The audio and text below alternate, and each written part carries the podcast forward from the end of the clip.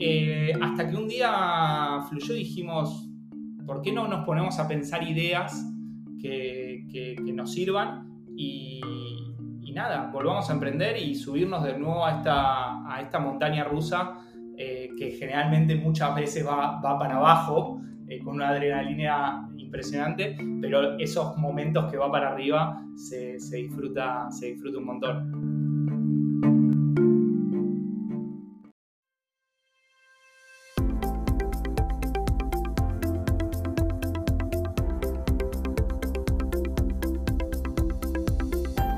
Bienvenidos a Creando la TAM, un podcast donde conversamos con emprendedores e innovadores de Latinoamérica para conocer sus historias y, a través de ellas, inspirarte a seguir tus ideas. Soy José Luis Ortiz y en el episodio de hoy Alejandro Seckler nos cuenta cómo está digitalizando y optimizando los procesos financieros de empresas grandes en México con Mendel.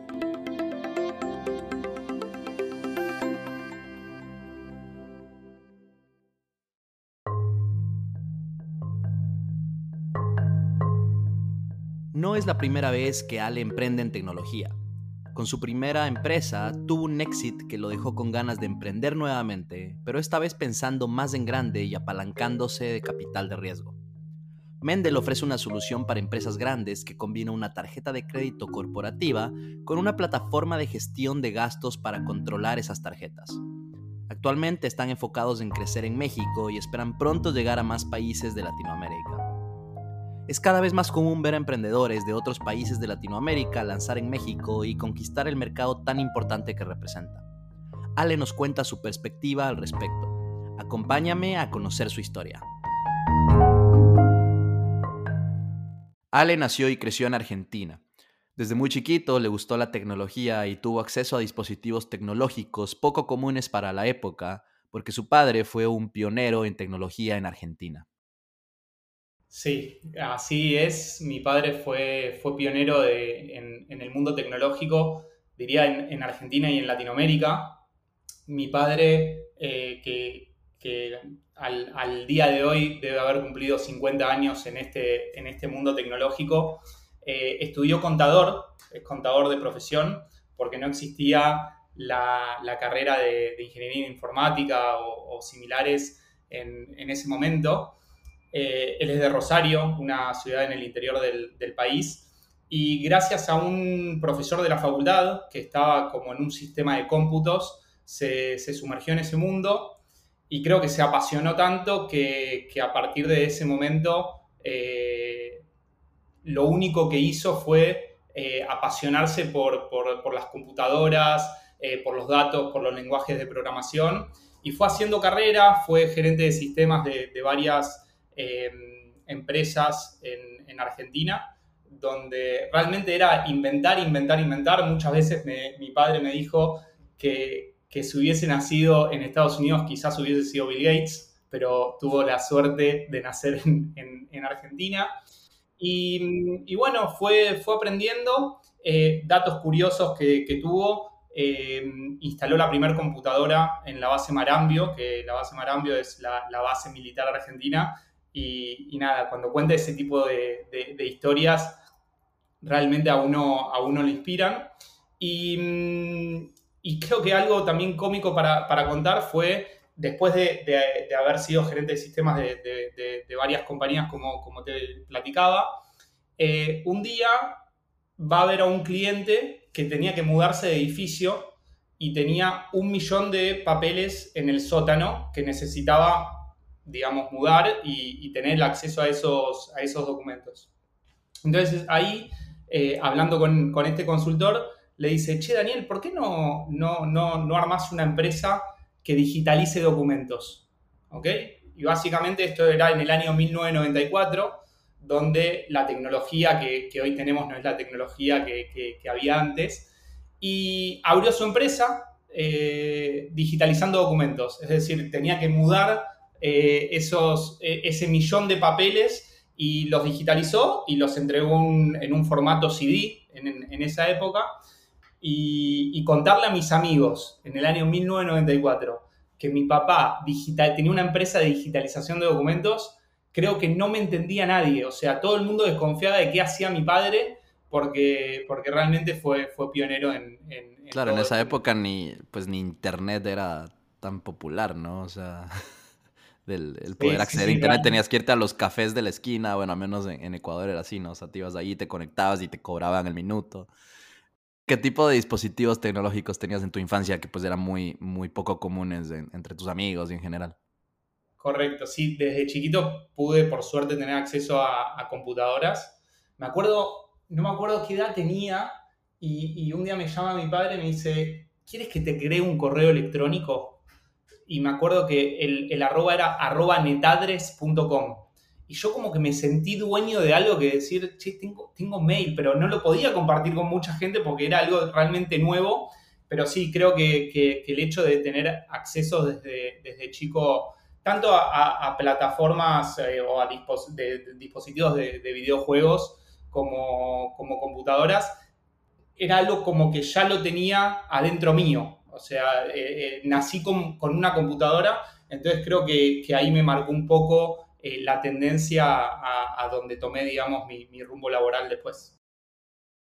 Excelente. Eh, avancemos unos años entonces, Ale, y, hablemos de eso, de tu, de tu, época universitaria. Sé que estudiaste ingeniería industrial y, te he escuchado decir que, que, fue, en verdad fue por tener el título de ingeniero. Creo que es algo muy familiar para, pues para mí definitivamente, para muchas otras personas en Latinoamérica también, eh, que ese título de ingeniero se le da como bastante importancia. Cuéntanos por qué veías esto en ese momento de, de esa forma. Buenísimo. Eh, sí, el título de ingeniero también hay un poco ahí familiar. Mi abuelo eh, era ingeniero civil, también algo no común en, esa época. Y, creo que es algo ya hoy old school y no lo, y no lo siento tanto, pero sentía la necesidad o, sentía que entraba con el pie derecho si eh, en mi tarjeta laboral decía ing. Alejandro Seckler. O sea, sentía que arrancaba con un gol eh, sin haber empezado y creo que eso es un poco lo que me motivó a, poder estudiar ingeniería industrial, que también dentro de las ingenierías es lo más amplio de todos. Pero más que la universidad, yo tuve la suerte de estudiar en eh, la Escuela Técnica ORT, que es una escuela muy importante acá en, Argentina, que tiene sedes en otras partes del mundo, es un colegio de la colectividad judía, em, que realmente me formó increíblemente, creo que como persona y como digamos, mi manera de razonar, porque son seis años, los primeros tres años son, digamos, comunes para todos, y después tenés diferentes eh, orientaciones que puedes elegir. En mi caso, elegí informática y, y, aprendí todo lo que es el conocimiento de programar, o sea, tenía el acceso a una computadora, a aprender lenguaje de programación, a entender lo que son las bases de datos, las queries, a, entender cómo funcionan las, las plataformas eh, y a codiar y a crear y a hacer mis propios proyectos. Eh, en el último año tenés el proyecto final, lo cual haces un sistema propiamente dicho, o sea, estás todo un año programando para, entregar un, programa ejecutable que, servía para diferentes cuestiones. Em, y realmente hoy lo valoro muchísimo. Yo me egresé en el año 2006, también era poco común el hecho de que em, personas de, mi edad, con 17, 18 años, sepan programar y salgan a ese mundo. Eh, muchos de mis compañeros que, terminaban el secundario entraban a trabajar, por ejemplo, a Mercado Libre, que, recientemente había salido en la bolsa o era el año anterior, creo que, Mercado Libre sale en 2007 a la bolsa. Y, el, talento que, entregó y que sigue entregando esta escuela realmente me da mucho orgullo contarlo. Cuando entraste a estudiar ingeniería industrial en la universidad, y, pues sé que algo que no mencionaste, pero, pero, pero que vale la pena aclarar es que tu papá empezó esa, esa, esa empresa de digitalización de documentos y, la continuó, ¿no es cierto? Y, fue, duró, muchos años, se llama CETEC o se llamaba CETEC.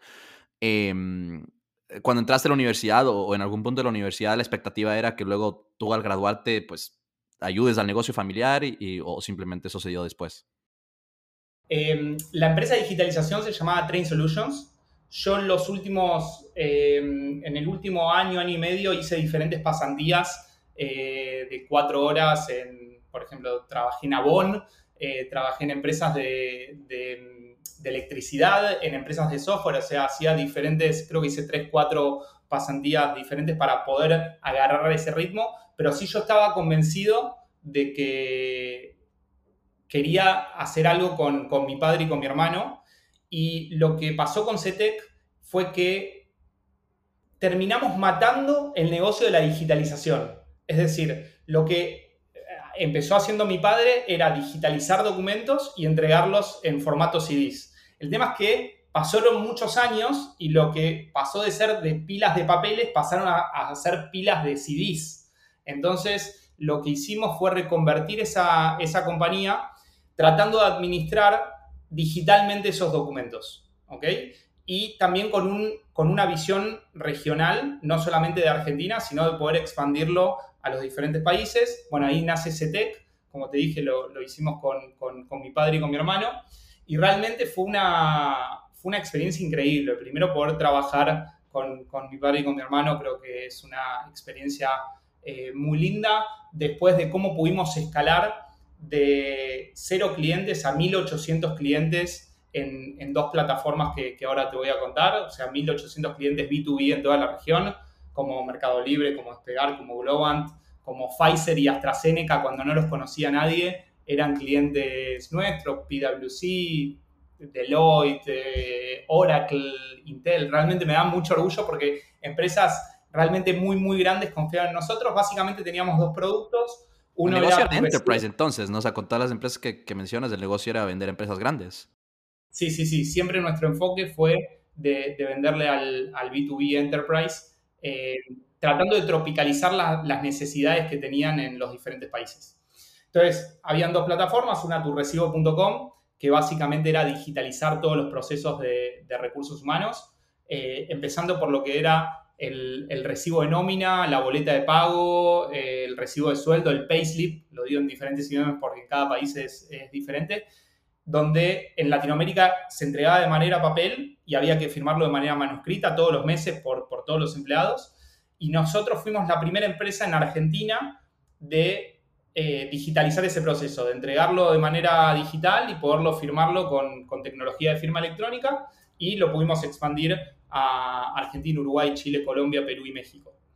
Eh, también eh, procesos de onboarding, procesos de vacaciones y licencias, realmente una solución para, para HR que se complementaba con soluciones como Workday o SuccessFactors eh, o HCM de Oracle. Y después la otra plataforma era Nos Conecta, que nos conecta básicamente lo que hacía era relacionar documentos entre proveedores y clientes, orden de compra, estado de factura, certificados de retención, y esta compañía duró aproximadamente 7, 8 años, hasta que en mayo del 2020, plena pandemia, nos, adquiere una compañía que se llama Visma. Eh, Visma es una compañía noruega de tecnología, la más grande de, Noruega eh, y una de las más grandes de Europa, que, que básicamente hacíamos lo mismo, pero en Latinoamérica, y ellos querían seguir expandiendo la presencia en, en LATAM y en mayo del 2020 nos, nos terminan adquiriendo. ¿Fue algo que pasó de, de, de, sorpresa o ustedes tenían en la mente en algún punto hacer este, algún tipo así de éxito? A ver, yo creo que todo emprendedor tiene, siempre tiene un sueño de, de hacer un, un, un, exit, ya sea por M&A, por IPO. En el caso de, de, de CETEC era una compañía que era 100% bootstrapeada, entonces... Eh, siempre estaba rondando de que venga un gigante y, que puedas vender la, la, compañía. Fue algo que se fue dando, yo creo que las cosas se van dando eh, hasta que un día te chocas con la suerte y, y pasa eh, algo que, que si, creo que si no lo soñás, no sé si termina pasando. Creo que primero hay que soñarlo para que, para que pase. Y primero arrancamos siendo alianza de, de Bisma, y después de un año de trabajar en conjunto, de, conocernos con, las personas, eh, que, realmente forjamos una, relación muy buena con, el CEO de, de, de, Bisma en Latinoamérica, eh, nos, terminan, nos terminan adquiriendo, pero primero nos pusimos de novios y después nos terminamos casando. Bueno, no, me, gusta lo que dices, que, que toca, toca soñarlo, ¿no es cierto? Primero para que, para que en verdad se dé. Eh, y claro, que eso creo que eso también te impulsa a, a, crecer de una manera en la que, en la que llegas a eso, ¿no? Llegas a una posible money o incluso, pues, obviamente con otros caminos de estructura, una posible IPO. Em, otra pregunta que te quiero hacer sobre esa experiencia con, con CETEC todos esos años, porque sé que tal vez se conecta bien luego eh, con lo que están haciendo ahora en Mendel. Eh, y por eso te preguntaba, ¿no? Entonces estaban enfocados en, enterprise, ¿no es cierto? En B2B enterprise, en empresas un poco más grandes. Eh, ¿Qué aprendiste de vender a empresas de ese tamaño? porque sé que ahora con Mendel ese es el enfoque, ¿no? y es un poco la diferenciación. Sí, sí, sí, correcto. Y después te, voy a contar más adelante cuando, cuando nace Mendel qué, cosas sentíamos que, teníamos como diferencial para, para poder apalancarnos.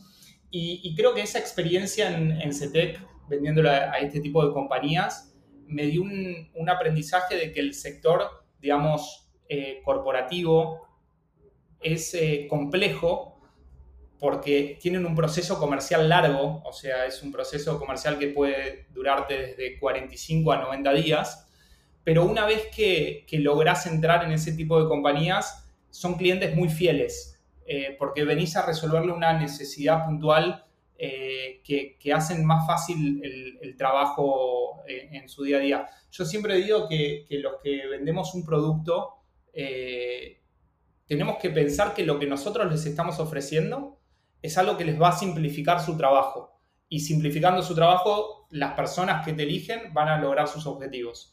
Entonces, ¿qué me, me enseñó? Me enseñó a que, que, hay que ser muy persistente, perseverante, eh, insistir. Te van a poner siempre muchas barreras, pero una vez que logras eh, entrar en ese, en ese mundo y, y, tenés el ejercicio de cómo convencer a los decision makers de estas compañías, es realmente algo muy satisfactorio.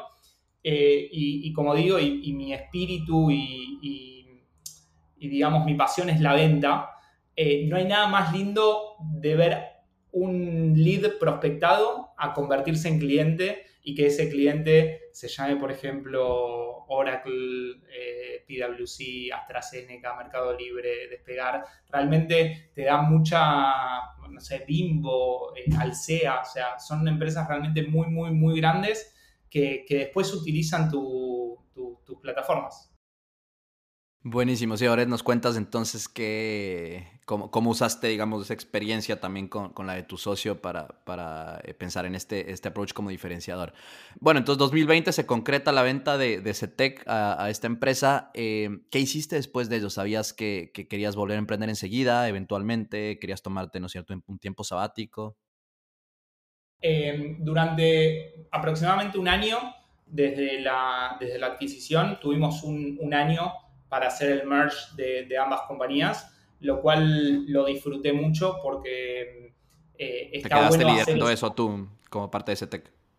Correcto, sí, sí, sí. seguí trabajando un año eh, como CETEC, seguíamos trabajando como empresas independientes dentro del grupo, eh, haciendo esta, esta unión y esta fusión de, compañías.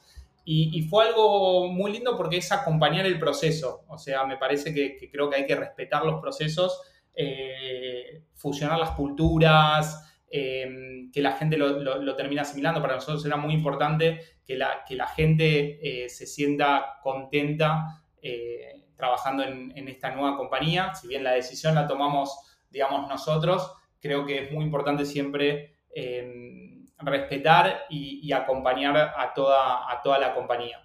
Entonces, después de, hacer el merge, tenía en, la cabeza, eh, obviamente, volver a, volver a emprender. Y lo que sí quería hacer era hacer algo más grande de lo que ya había hecho en, el pasado. Ese era mi, digamos, mi leitmotiv de decir, ok, tuve la suerte de poder hacer un exit en una edad relativamente temprana, ahora vamos por algo realmente gigante. Y, si querés te cuento un poco cómo, cómo nos juntamos ahí con, con, los chicos para, para crear Mendel. Sí, sí, sí, buenísimo. O sea, viendo en orden cronológico aquí, ¿qué, qué fue lo que, o sea, cuánto tiempo pasó desde que ya dejaste este, pues esta, esta labor de transición ahí con CETEC y, y, cómo, cómo pasó lo de Mendel? Bueno, esto fue, a ver, mm, yo con, con Alan Karporsky, Carpo, como, como, le decimos internamente y los, los amigos. Nos conocemos hace muchos años. También él estudió en, en, en Nord, hizo la parte electrónica y después se recibió de, ingeniero informático. También tuvo la suerte de él en el fines del 2019, principio del 20, vender su compañía en el, en el mundo de Martech, de, lo que es el marketing digital. Básicamente automatizaba eh, piezas de, de, compañías en diferentes sitios web. Eh, lo adquirió una compañía que se llama Innovid, que hizo IPO también en fines del año pasado. Eh, una compañía israelí con headquarters en, en New York. Y, y, básicamente lo que nos pusimos a pensar era que, cuáles eran nuestras, nuestras, nuestros diferenciales y qué nos podíamos, digamos, eh, apalancar para poder construir este, esta nueva empresa que sea más grande. Pero de eh, dónde, antes de adelantarnos, hay tanto, de dónde, o sea, ¿sabían ya desde antes, porque se conocían desde antes, que en algún punto iban a emprender juntos? ¿O simplemente fue como timing, los dos vendieron al mismo tiempo? O sea, ¿cuándo fue la primera vez que dijeron, vamos a hacer algo juntos? No, no, no. Eh, realmente fue medio un, descubrimiento de que, de que teníamos que hacer algo juntos. Creo que por la experiencia de los dos de, poder haber hecho un exit, eh, yo tengo 32, él tiene 31, eh, poder compartir, hubo mucha charla de, café, de compartir qué sentíamos y qué era lo que queríamos para, para, para futuro. Eh, también era un tema de, hay, gente que después de un proceso se toma algún año sabático, algunos meses sabáticos. Eh, nosotros queríamos seguir en el, ruedo, sentíamos que, no nos queríamos oxidar, sino queríamos seguir eh, dándole para, adelante. hasta que un día fluyó y dijimos, ¿por qué no nos ponemos a pensar ideas que, que nos sirvan? Y, y nada, volvamos a emprender y subirnos de nuevo a esta, a esta montaña rusa eh, que generalmente muchas veces va, va para abajo eh, con una adrenalina impresionante, pero esos momentos que va para arriba se, se, disfruta, se disfruta un montón. Buenísimo. Entonces, ¿cómo, o sea, en estos cafés y todo, cómo nació la idea de Mendel? ¿Quién la propuso? ¿Cómo llegaron a ella? Buenísimo. A ver, lo que dijimos es, primero no queríamos inventar, la rueda, eh, dijimos, veamos eh, compañías que, estén funcionando bien en Europa y en Estados Unidos eh, y traigámoslas a la TAM, que, no es trivial. O sea, lo que aprendimos de, o, lo que aprendí de, de venderla a estas grandes corporaciones en Latinoamérica es que hay veces que los softwares que utilizan en Europa y en Estados Unidos no aplican a la idiosincrasia latinoamericana. Entonces ahí entendemos un poco la, posibilidad que, teníamos, digamos, de, hacer algo diferente y algo que, tenga impacto. ¿En qué eh, sentido? tratemos de profundizar un poquito ahí cuando dices no aplica a la, idiosincrasia de Latinoamérica. ¿En, qué sentido? Eh, ¿Por qué? ¿Por qué te lo pregunto? Porque un poquito aquí para, para digamos, tratar de llevarte la contraria por, por hacerlo. Hay quienes dicen, o sea, hay como que gente que dice, pues no, como que no tiene, digamos, tanto mérito el simplemente coger y copiar negocios que ya existen, sino que en Latinoamérica se pueden hacer cosas nuevas desde cero. Eh, entonces, o sea, tu perspectiva claramente es diferente y creo que ambas tienen su validez ahí. Pero cuéntanos cómo es diferente. Yo, realmente eh, creo que se pueden crear cosas desde la TAM para, para el mundo. O sea, soy un convencido de que eso puede hacer. Pero entendíamos por la velocidad que nosotros queríamos darle al, al negocio que, que mm, hacer algo que ya esté funcionando, que, sepamos que hay product market fit y traerlo a Latinoamérica con nuestro Rolodex, entendíamos que íbamos a agilizar mucho el, proceso. Eh, no digo que no se puede crear algo en Latinoamérica para el mundo, obviamente hay un talento impresionante en Latinoamérica, pero en nuestro caso aplicó eso para, crear Mendel. Y en mi, y en mi vida de SETEC, lo que, digamos, para, darte un, caso testigo, nosotros digitalizamos todo lo que era el recibo de nómina, el payslip, eh, la boleta, el, recibo de nómina, el recibo de sueldo, eh, la boleta de pago, que en Estados Unidos no existe. O sea, te hacen el wire y ya está. O sea, no se le y, no lo tiene que firmar el empleado eh, de que está recibiendo ese dinero. En Latinoamérica es diferente. Entonces, las legislaciones de, firmas manuscritas, de firma digital, de firma electrónica, en cada uno de los países es diferente. Eh, también, cómo es el, user ID, que es el típico caso de los softwares americanos, en Latinoamérica es diferente. En Argentina es DNI, en Uruguay es cédula, en, México es RFC. digo, en cada uno de los países eh, hay diferentes cuestiones que si uno lo logra tropicalizar, realmente el usuario lo termina adoptando de una manera mucho más nativa. Excelente. Entonces, ¿cuáles fueron estas empresas que ya funcionaban o estos modelos, ya sea en Estados Unidos, en otros mercados, que, decidieron tropicalizar? Bueno, primero lo que hicimos antes de ver era, nos seducía mucho la industria fintech. ¿ok? Nos seducía mucho la industria fintech y veíamos de que había mucho eh, mucha empresa fintech en Latinoamérica abocada al B2C. ¿okay? Casos como eh, Mercado Pago, como Nubank, como Walla, etc. Eh, y nosotros, me acuerdo que agarramos lápiz y papel y pusimos cuáles eran nuestros fuertes. Primero, Carpo y yo siempre habíamos hecho productos eh, de, digamos, producto en vez de servicio. O sea, sabíamos que queríamos construir un producto sabíamos que éramos buenos vendiéndole al B2B Enterprise, ¿ok? Eh, y que sabíamos eh, motivar, contratar y crear equipos de tecnología y comerciales de, alto rendimiento. Entonces, ese era nuestro fuerte, pero nos faltaba la parte fintech. Entonces, eh, es ahí donde, donde se suma L. Poliblanc. ella es nuestra co-founder y nuestra CPO, que venía de lanzar todas las tarjetas de mercado pago en, Latinoamérica eh, y después de eso trabajó en otra fintech en Argentina que, se llamaba Naranja X. Eh, los founders de, Pomelo vienen, vienen de ahí también. Y, este, y, ya conocía los procesadores de pago, conocía las marcas, conocía cómo lanzar una tarjeta porque esta iba a ser eh, su, su tercer tarjeta. Y también lo sumamos a, a Gonza Castiglione, que es nuestro co-founder y nuestro CTO, porque necesitábamos eh, poner, digamos, código a todo el pensamiento.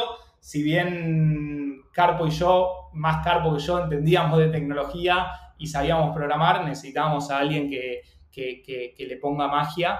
Y, mm, aplicamos en, en, Y Combinator, esto es a principio del 2021, como eh, en, su momento lo hicimos como Brex for Enterprise for Latam.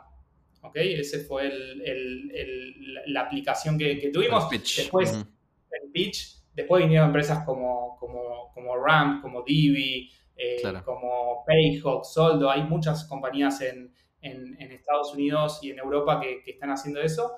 Pero entendíamos que, nosotros queríamos dar eh, el sabor Mendel en Latinoamérica combinando estas compañías que, comentaba, Brex, Divi, eh, Ramp, Tripaction Liquid, Soldo, Payhawk, Plio, eh, que, cada una tiene un diferencial y nosotros queríamos crear nuestro, nuestro propio sabor. La decisión de aplicar a Y Combinator fue, o sea, esa fue con su, su manera de empezar o su manera como de decir, ok, con YC empezamos o ya habían como considerado que empezaron antes? O sea, ¿cómo, tomaron la decisión de, aplicar a, YC?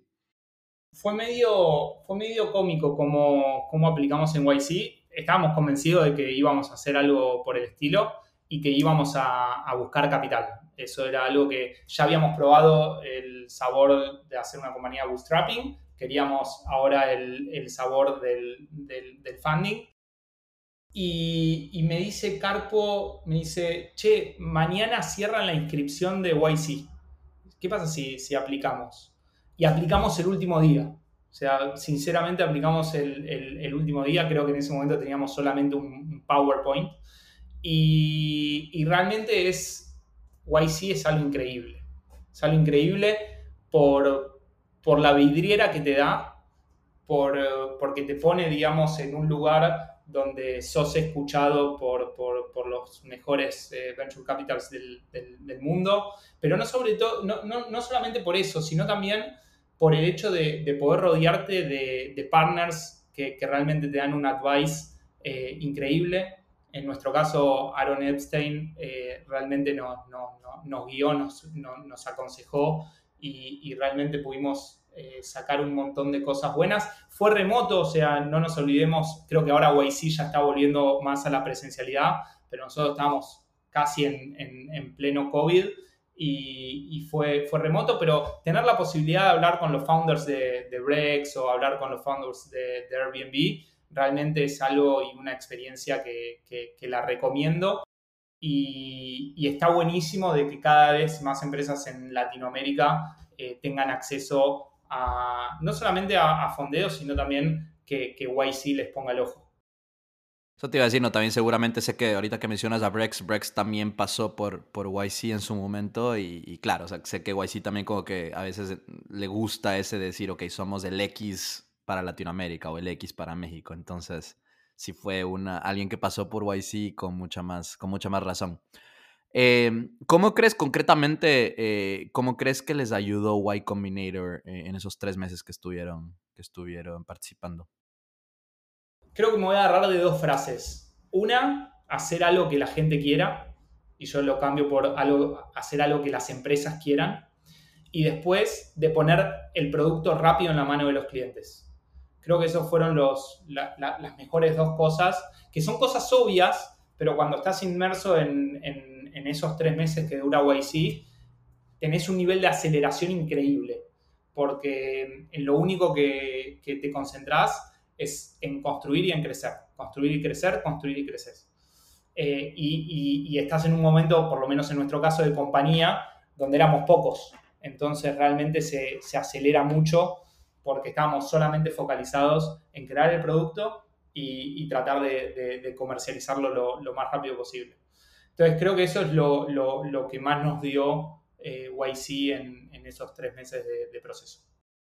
Excelente. Antes de continuar con la historia, otro, otro tema que quiero topar ahí, que, sé que fue una decisión consciente y, quiero, pues sería bueno que nos expliques cómo la tomaron, es, es el empezar en México, ¿no? Ustedes dos siendo, o sea, ni siquiera dos, los cuatro siendo argentinos decidieron empezar en México y pues ahorita siguen en México como su único mercado. ¿En qué momento se tomó esa decisión? ¿La tenían muy clara desde el principio? Si es que no, ¿cómo la tomaron? Eh, y luego hablemos sobre desventajas y ventajas eh, de ser founders extranjeros en, México. Tanto, tanto Carpo como yo en nuestras empresas anteriores hicimos el, camino del, no sé si conocen el juego TEG, donde de, de Argentina podés atacar a Chile y a Uruguay o a Brasil, Paraguay, Bolivia. No puedes atacar de Argentina a México.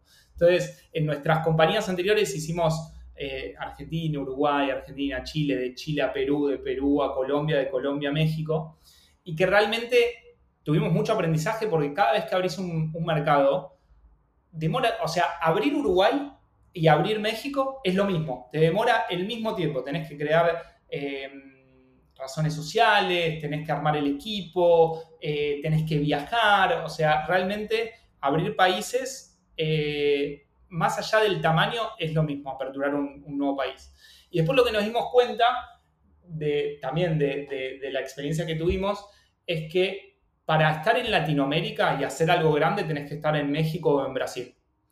México ya lo conocíamos, yo tuve seis meses viviendo en 2019 en, México por, por CETECH, cuando abrimos la, compañía y las operaciones allí.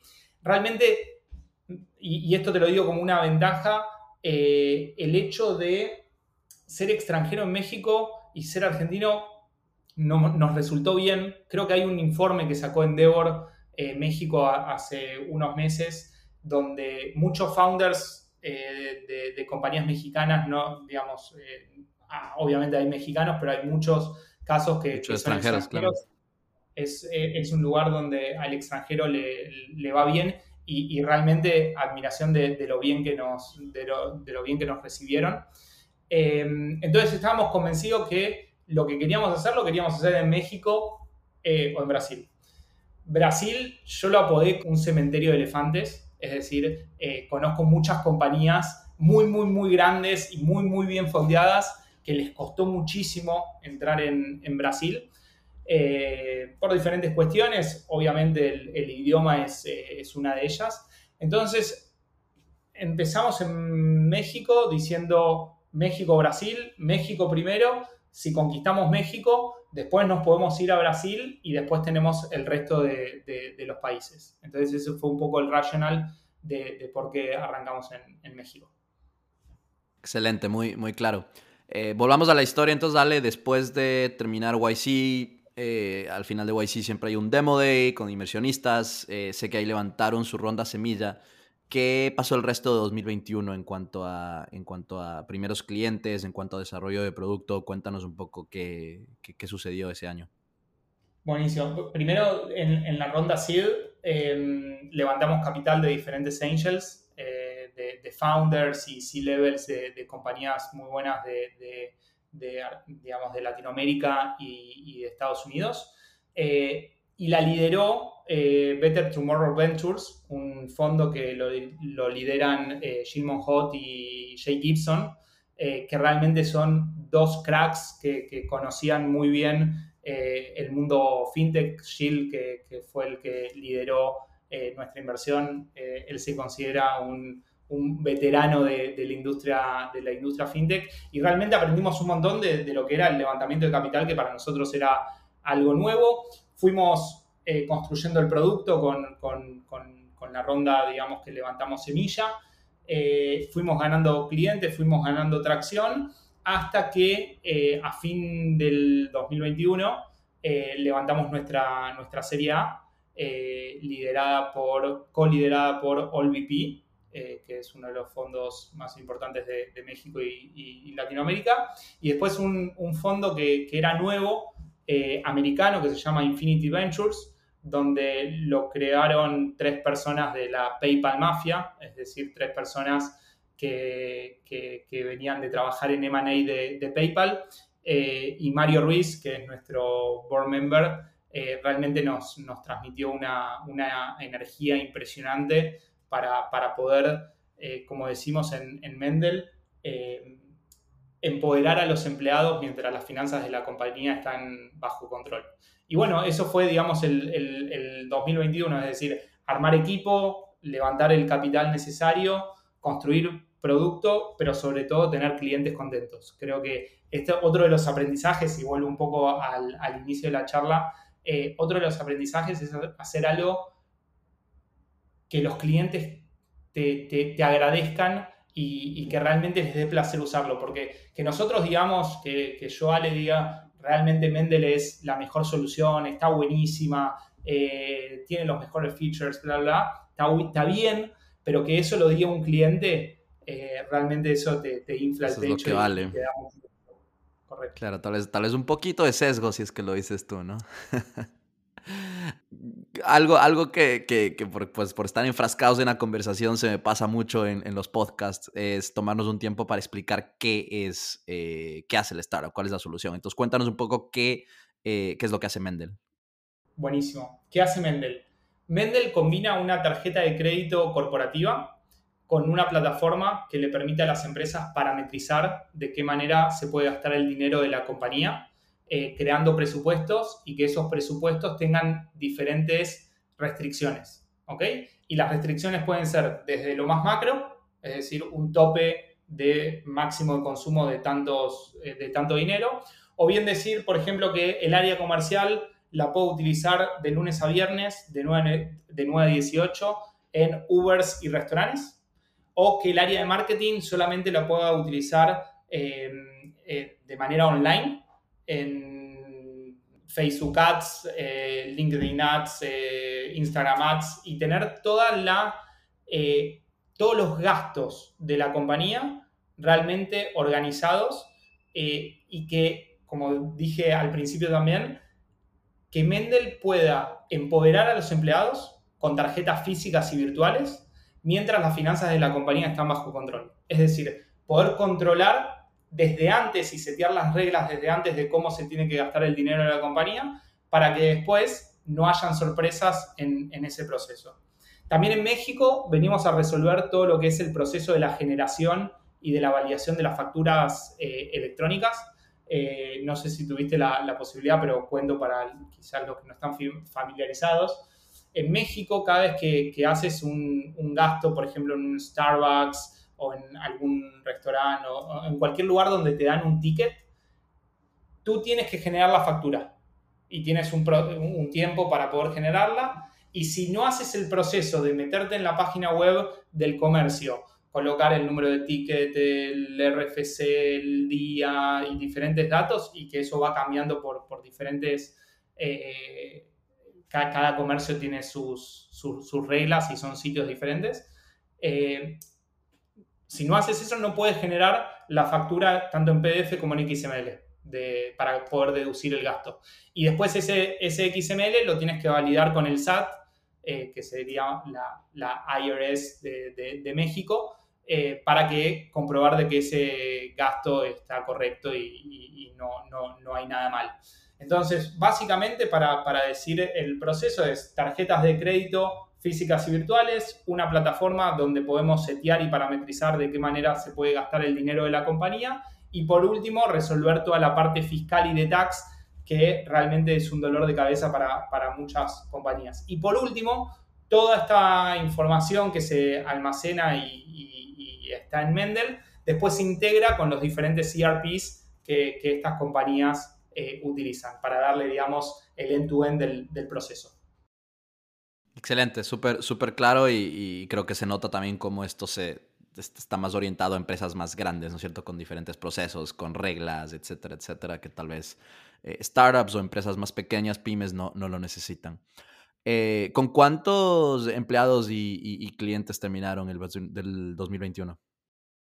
Eh, terminamos el 2021 con aproximadamente 100 colaboradores y más de 150 clientes. Eh, que, realmente fue, fue increíble. O sea, eh, cómo, cómo, cómo, crecimos tan rápido eh, con, con, clientes de, primer nivel y con un equipo hiper talentoso en, en, tan poco tiempo. O sea, pasó un año de, de compañía. realmente fue, fue, fue increíble. Sí, bastante para hacer, pues, haber empezado los primeros tres meses en Y Combinator y pues de ahí que te queden nueve meses para, para llegar a 100 empleados y 150 clientes. Gran crecimiento.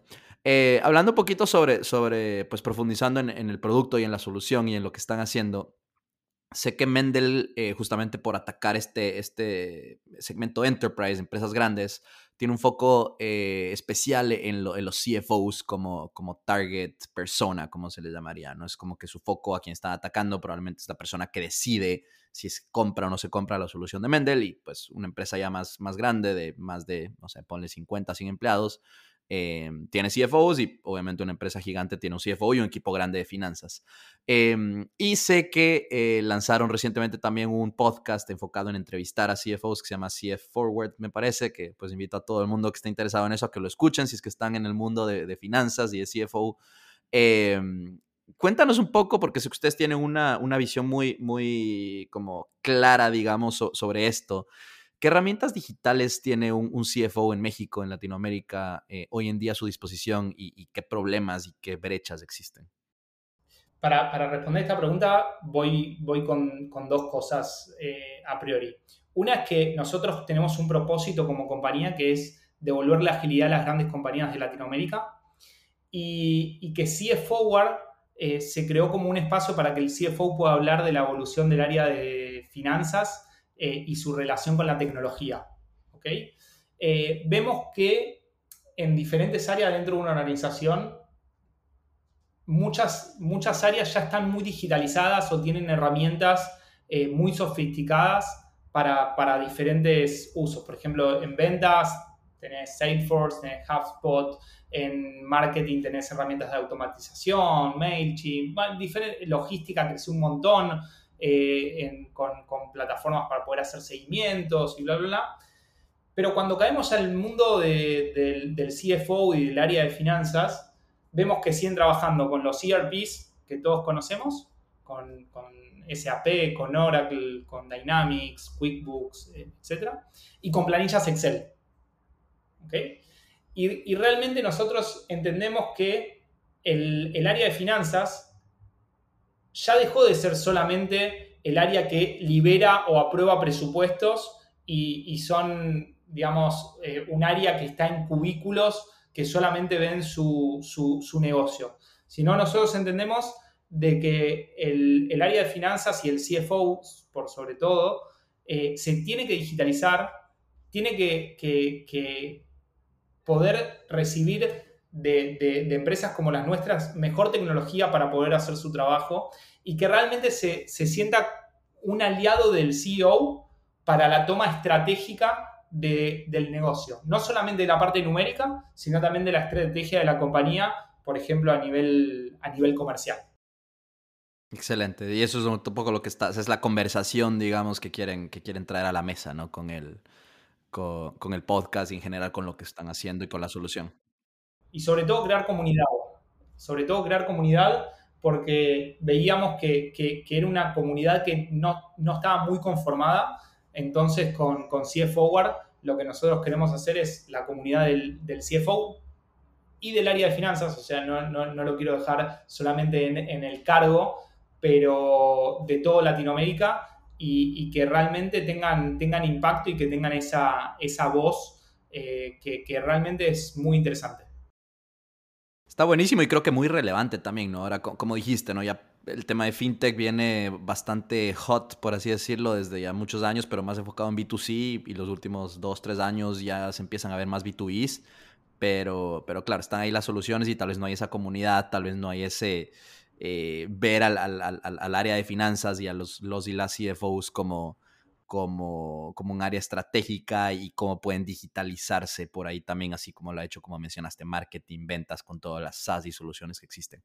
Incluso recursos humanos, ¿no? Que ahora también hay bastante SaaS para, para recursos humanos.